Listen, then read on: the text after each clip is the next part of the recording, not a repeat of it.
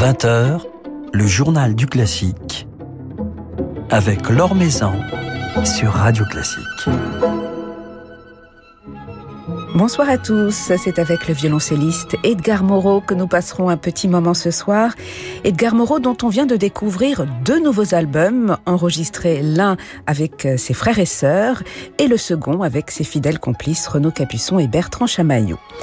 Nous retrouverons ensuite, comme tous les jeudis, Emmanuel Giuliani du quotidien La Croix, et cela pour une petite escapade viennoise. Le temps de jeter un coup d'œil sur euh, les autres événements de cette actualité musicale. Le PRODIS, syndicat national du spectacle musical et de variété dans le privé, dénonce des aides gouvernementales insuffisantes face à la crise sanitaire, estimant que le spectacle vivant privé va perdre 84% de son chiffre d'affaires cette année et que l'année 2021 ne s'annonce pas meilleure pour l'instant. En signe de protestation, le PRODIS s'est abstenu sur le vote du budget initial 2021 du Centre national de la musique comme le rapporte Philippe Gau dans son article publié sur le site de Radio Classique. Le Royal Danish Opera vient de nommer un successeur au chef d'orchestre Alexander euh, Vedernikov, emporté il y a quelques semaines par le Covid. C'est le chef italien Paolo Carignani qui reprendra son poste de chef principal invité à partir de la saison 2021-2022 et cela pour une durée de trois ans. Quelques rendez-vous en streaming à venir avec le concert de la loge, ce formidable orchestre que dirige Julien Chauvin, demain à 21h et même en vidéo en direct du théâtre du Châtelet. Un programme dédié à Haydn et Mozart, un programme que l'on nous annonce aux accents révolutionnaires avec en soliste la mezzo-soprano Gaëlle Arquez. C'est à suivre sur les pages Facebook et YouTube du théâtre du Châtelet. Le musée d'Orsay également nous invite virtuellement au concert euh, sur son site et sa chaîne YouTube. Dès le 22 décembre, vous pourrez y retrouver Davidenko et The Amazing Keystone Big Band, ainsi que le comédien Samuel Labarthe dans une adaptation jazz du Carnaval des animaux de Saint-Saëns. Et puis dès le 29 décembre, vous pourrez profiter d'un spectacle original et poétique associant la pianiste Lydia Bigiac la violoniste Geneviève Laurenceau ainsi que les chanteurs d'oiseaux, alias Jean Boucault et Johnny Rass, filmés au musée d'Orsay. Maison sur Radio Classique. Edgar Moreau est donc notre invité ce soir. Edgar Moreau qui vient de s'illustrer pour la première fois au disque avec ses frères et sœurs, à savoir Raphaël et David, qui sont violonistes, et puis Jérémy, le pianiste. Et cela autour d'un programme associant Dvorak et Korngold, un album intitulé A Family Affair.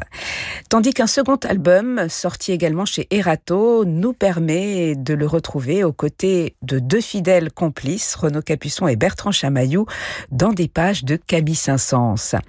Car le violoncelliste a profité de la pause des concerts et des voyages pour intensifier son activité discographique, comme il nous le raconte ce soir. J'ai enregistré trois albums depuis euh, le premier confinement, mars dernier. Donc euh, deux qui sont déjà sortis, un qui est en préparation. Euh, en post-prod. Donc effectivement, c'est quand même euh, un sacré rythme d'enregistrer en moins d'un an, d'enregistrer trois albums différents. Euh, voilà, donc c'est vrai que forcément, on a plus de temps, beaucoup moins de voyages, beaucoup moins de concerts, beaucoup de concerts annulés, beaucoup de projets annulés. Donc ça laisse du temps pour préparer des albums, réfléchir à des projets autres que des projets avec un public, quoi. Alors on vous retrouve notamment en compagnie de vos frères et sœurs, Raphaël, que l'on connaissait déjà un peu, et David et Jérémy. Jouer en famille, c'était un rêve. Euh, vous aviez cette envie en vous depuis longtemps, Edgar? Bah bien sûr, moi c'est vraiment l'aboutissement, c'est un peu euh, un rêve que j'ai depuis toujours, depuis que j'ai commencé ma carrière et même avant. On a jouer ensemble puisqu'on a grandi ensemble euh, avec une belle émulation familiale. Euh, dans la maison familiale, on travaillait ensemble. Alors on n'a pas exactement les mêmes âges, mais on n'est pas si éloigné que ça. Il y a entre moi qui suis l'aîné et Jérémy qui est le petit dernier, il y a seulement 5 ans et demi. Donc on a toujours fait de la musique ensemble quand on était plus jeune. Et puis euh, après, nos chemins ont pris des des perspectives différentes. Euh, et aujourd'hui, je pense que c'était le moment pour enregistrer quelque chose ensemble parce que je suis très fier d'eux. Je pense qu'ils ont tous un, immense talent. Euh, ils l'ont prouvé. Ma sœur en étant euh, concertmeister du Gustav Mahler Juden Orchester, par exemple. Et mes deux frères, en, sont encore étudiants, les deux, mes deux jeunes frères, mais en, intégrant l'école de Daniel Barenboim à Berlin, élève de Michaela Martin et de Andras Schiff pour le pianiste. Donc voilà, ils ont tous fait leurs preuves, ils ont tous un grand talent. Je suis heureux d'avoir pu euh, réaliser ce rêve et d'avoir pu enregistrer avec eux ces belles euh, pièces de Korngold et de Dvorak.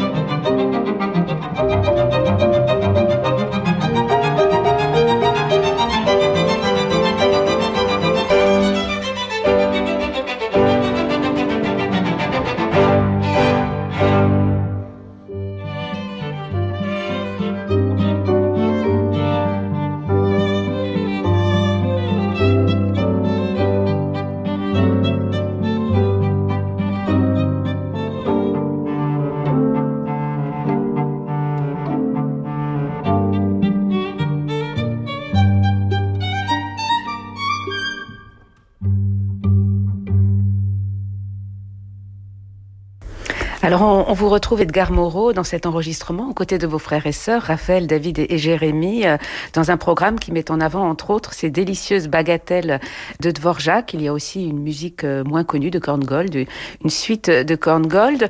Vous êtes l'aîné de, la fratrie euh, Edgar. Vos parents n'étaient pas, je crois, musiciens, en tout cas professionnels, sans doute mélomanes. Est-ce que c'est vous, quelque part, qui avez créé cette émulation auprès de, de vos frères et sœurs? Pense que c'est un tout. Euh, effectivement, le rôle des parents est très important dans une fratrie de musiciens. Alors effectivement, vous avez totalement raison. Ils sont pas du tout musiciens. Euh, par contre, très mélomanes. Ils nous ont beaucoup poussé dans le bon sens du terme. Je pense que c'est difficile de trouver le juste équilibre en tant que parent dans l'éducation pour exploiter le potentiel de ses enfants et en même temps ne pas les, les forcer à travailler, etc. Mais il y a toujours eu effectivement une vraie émulation. Le fait que je sois l'aîné et que je sois passionné a fait que j'ai beaucoup travaillé très jeune.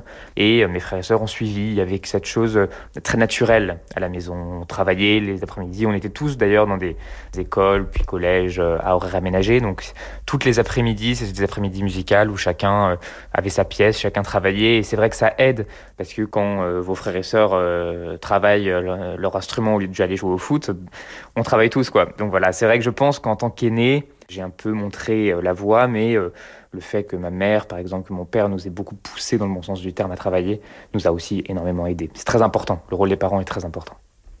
Alors euh, j'imagine qu'au sein d'une fratrie, la complicité musicale est naturelle, évidente. Elle est vraiment plus évidente que lorsque vous jouez Edgar Moreau avec d'autres partenaires euh, que vous connaissez pourtant très bien. Je, pense à, à, Renaud Capuçon, par exemple, et à d'autres. Mais être avec ses frères et sœurs, c'est quelque chose en plus, vraiment. C'est différent. Bien sûr qu'on a euh, des affinités musicales avec des gens qui ne sont pas votre famille, heureusement. Sinon, on serait un petit peu bloqué. Après, c'est vrai que quand on a grandi ensemble, quand on a eu la même euh, éducation musicale, mais même éducation tout court, euh, je pense qu'on a la même façon de penser à la musique. C'est évident. On a, on a écouté les mêmes artistes à la maison ensemble. On a eu des chemins, même, même s'ils ont été différents, mais des chemins au moment où on se forge musicalement et aussi au moment où on se forge humainement, en fait, tout simplement, qui ont été très similaires du fait qu'on était euh, sous le même toit. Donc il y a quelque chose de, de dîner avec sa fratrie. Musicalement, ça va très vite. Euh, musicalement, on pense les mêmes choses, on a les mêmes euh, inspirations, les mêmes, les mêmes envies, même pour les concerts. On fait aussi pas mal de trios avec piano, de sonates avec moi. Maintenant, je commence à jouer pas mal aussi avec mon frère pianiste, etc. Le travail va vite et on a la même façon de voir, euh, voir les œuvres, de voir la musique en général. Alors c'est vrai que vous constituez une formation euh, pas si courante euh, de violon, violoncelle et piano. Il n'y a, j'imagine, pas énormément d'œuvres euh, écrites pour, pour cette formation. Il y a entre autres cette magnifique suite de Korngold. Pourquoi avoir eu envie d'enregistrer cette pièce, outre le fait, bien entendu, qu'elle soit écrite pour votre formation? Bah, En fait, c'est très simple. Ces deux pièces sont les deux grandes pièces qui existent pour notre formation. voilà, ça on a fait l'intégralité du répertoire. Donc les bagatelles de Dvorak et la suite de Korngold. Exactement.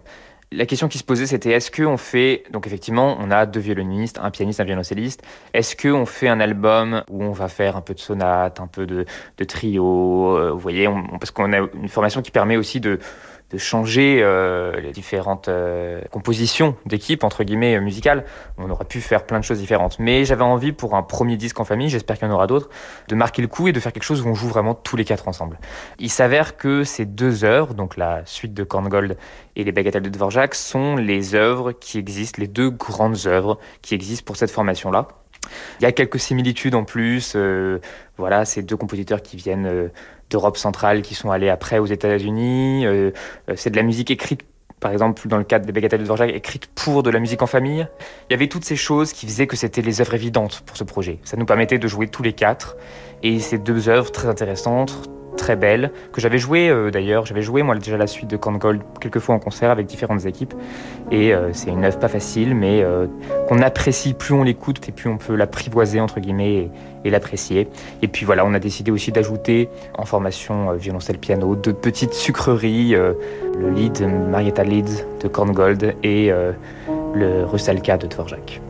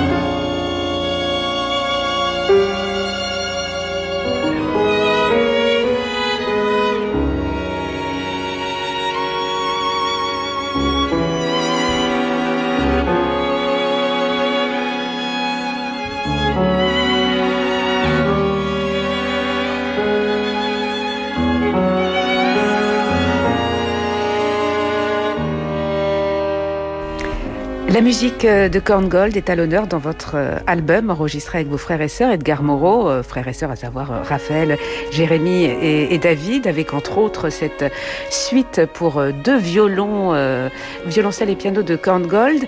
Vient également de sortir un, autre album dans lequel on, vous retrouve Edgar Moreau avec des partenaires réguliers, Renaud Capuçon et, Bertrand Chamaillot. Quelque part, avec ces musiciens, vous avez tissé des liens presque de l'ordre du familial. Oui, c'est vrai, euh, je suis encore pas très vieux, mais c'est vrai que ça va faire bien dix ans que je fais ce métier. Et ça fait dix ans que je joue avec, euh, avec Renaud et, Bertrand. Et c'est devenu des amis, euh, aussi bien humainement que musicalement.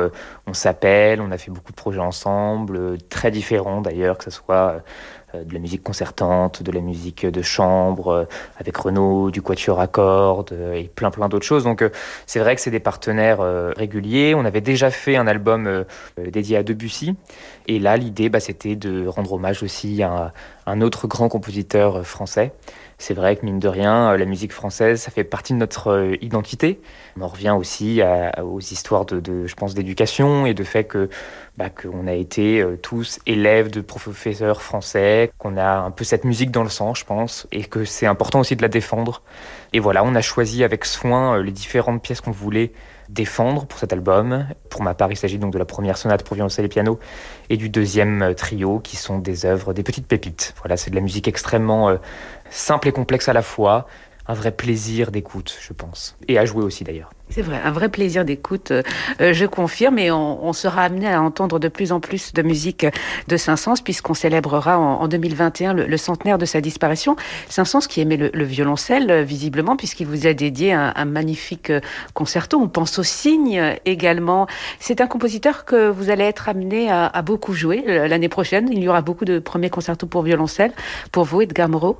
Oui, je pense que j'en ai quelques-uns. Je crois même que je joue aussi le deuxième l'année prochaine, parce que c'est vrai qu'il y a aussi un deuxième concerto de Saint-Saëns qui est beaucoup beaucoup moins joué, mais qui est aussi très agréable. J'avais un peu de mal avec cette musique. C'est vrai que la musique de Saint-Saëns c'est pas forcément toujours euh, extraordinaire. Il y a des choses très réussies, des choses un poil moins.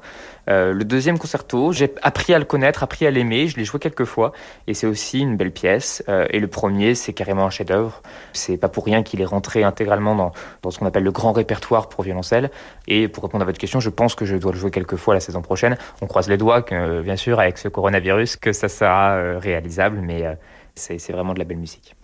C'est vrai que ça l'a fait du bien de se projeter à, l'année prochaine. On va bientôt terminer cette terrible, euh, cauchemardesque année 2020. Euh, en dehors euh, de toute la souffrance qu'elle a engendrée dans le monde musical, c'est une, année qui aura conduit les artistes à réfléchir, à se réadapter, à donner des concerts à, à huis clos pour le streaming.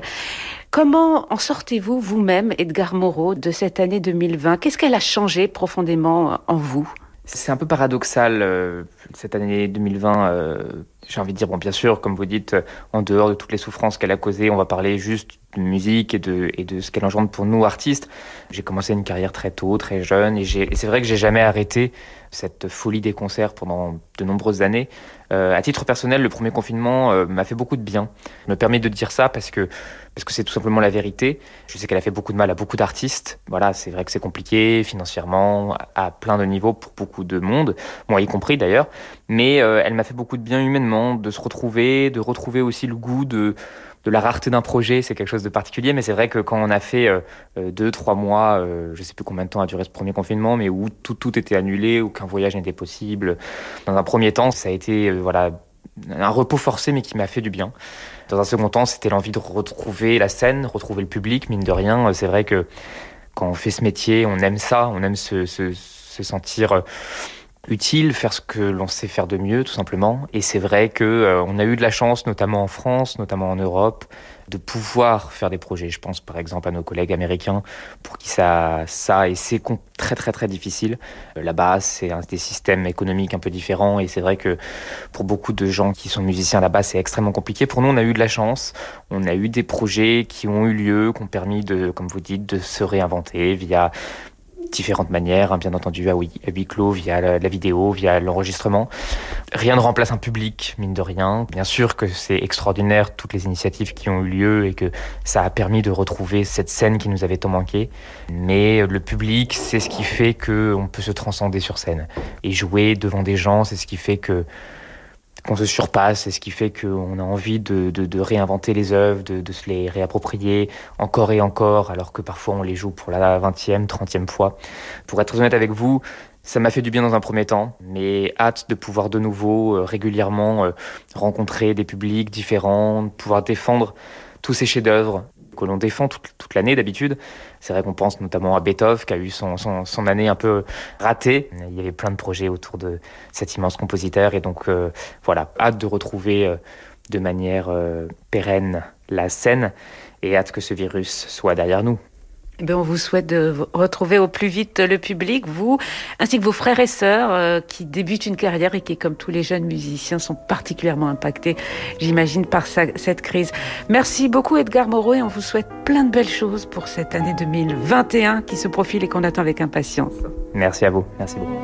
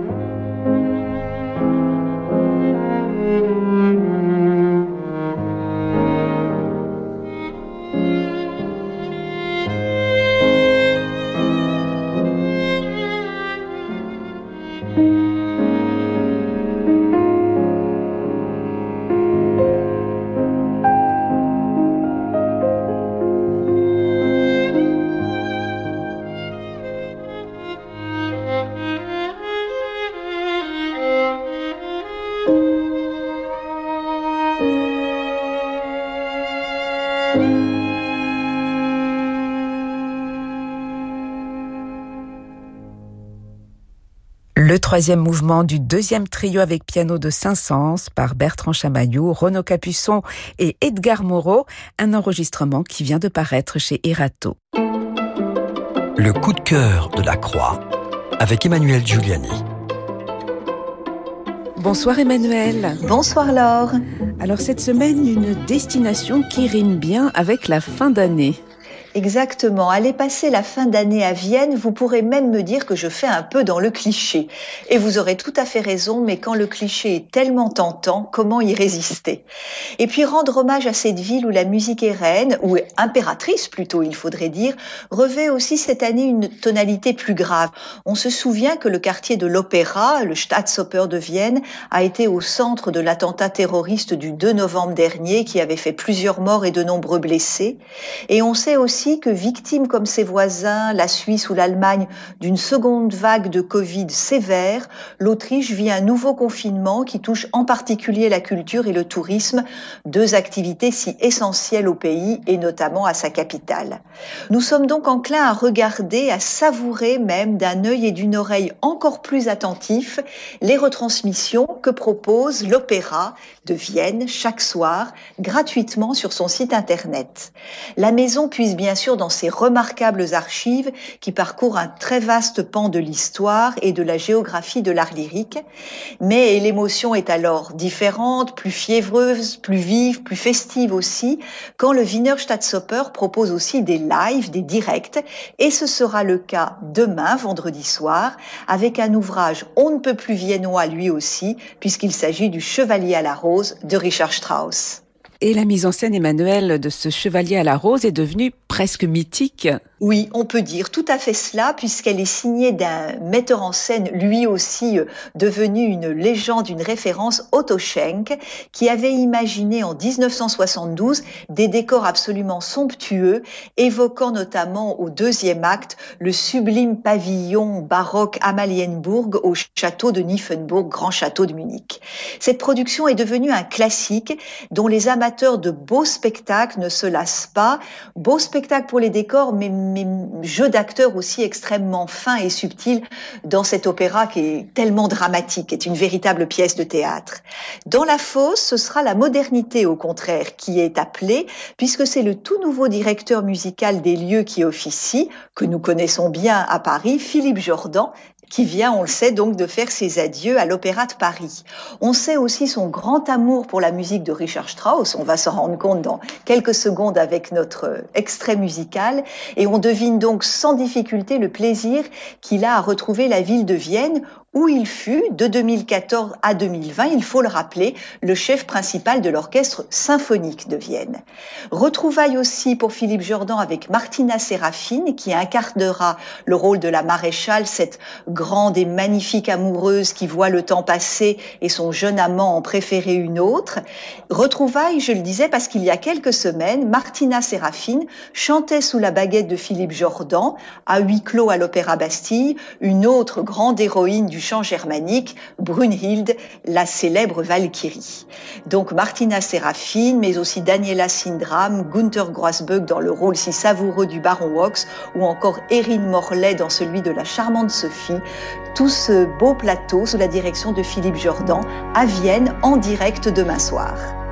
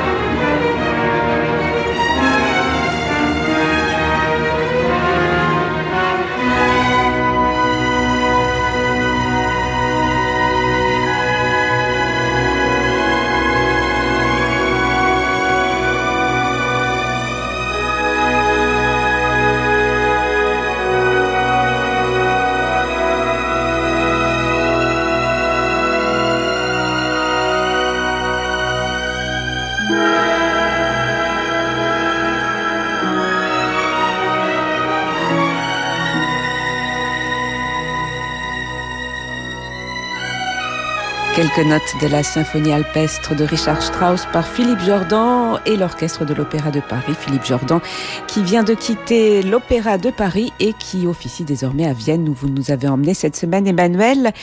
Merci beaucoup pour ce voyage, dernier voyage de l'année puisqu'on se retrouvera l'année prochaine. D'ici là, je vous souhaite de passer de très belles fêtes.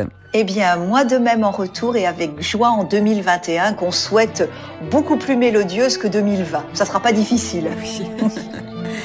Quant à nous, demain, nous serons en compagnie du chef d'orchestre Clément Mao Takax. Très belle soirée à tous qui se poursuit en musique avec Francis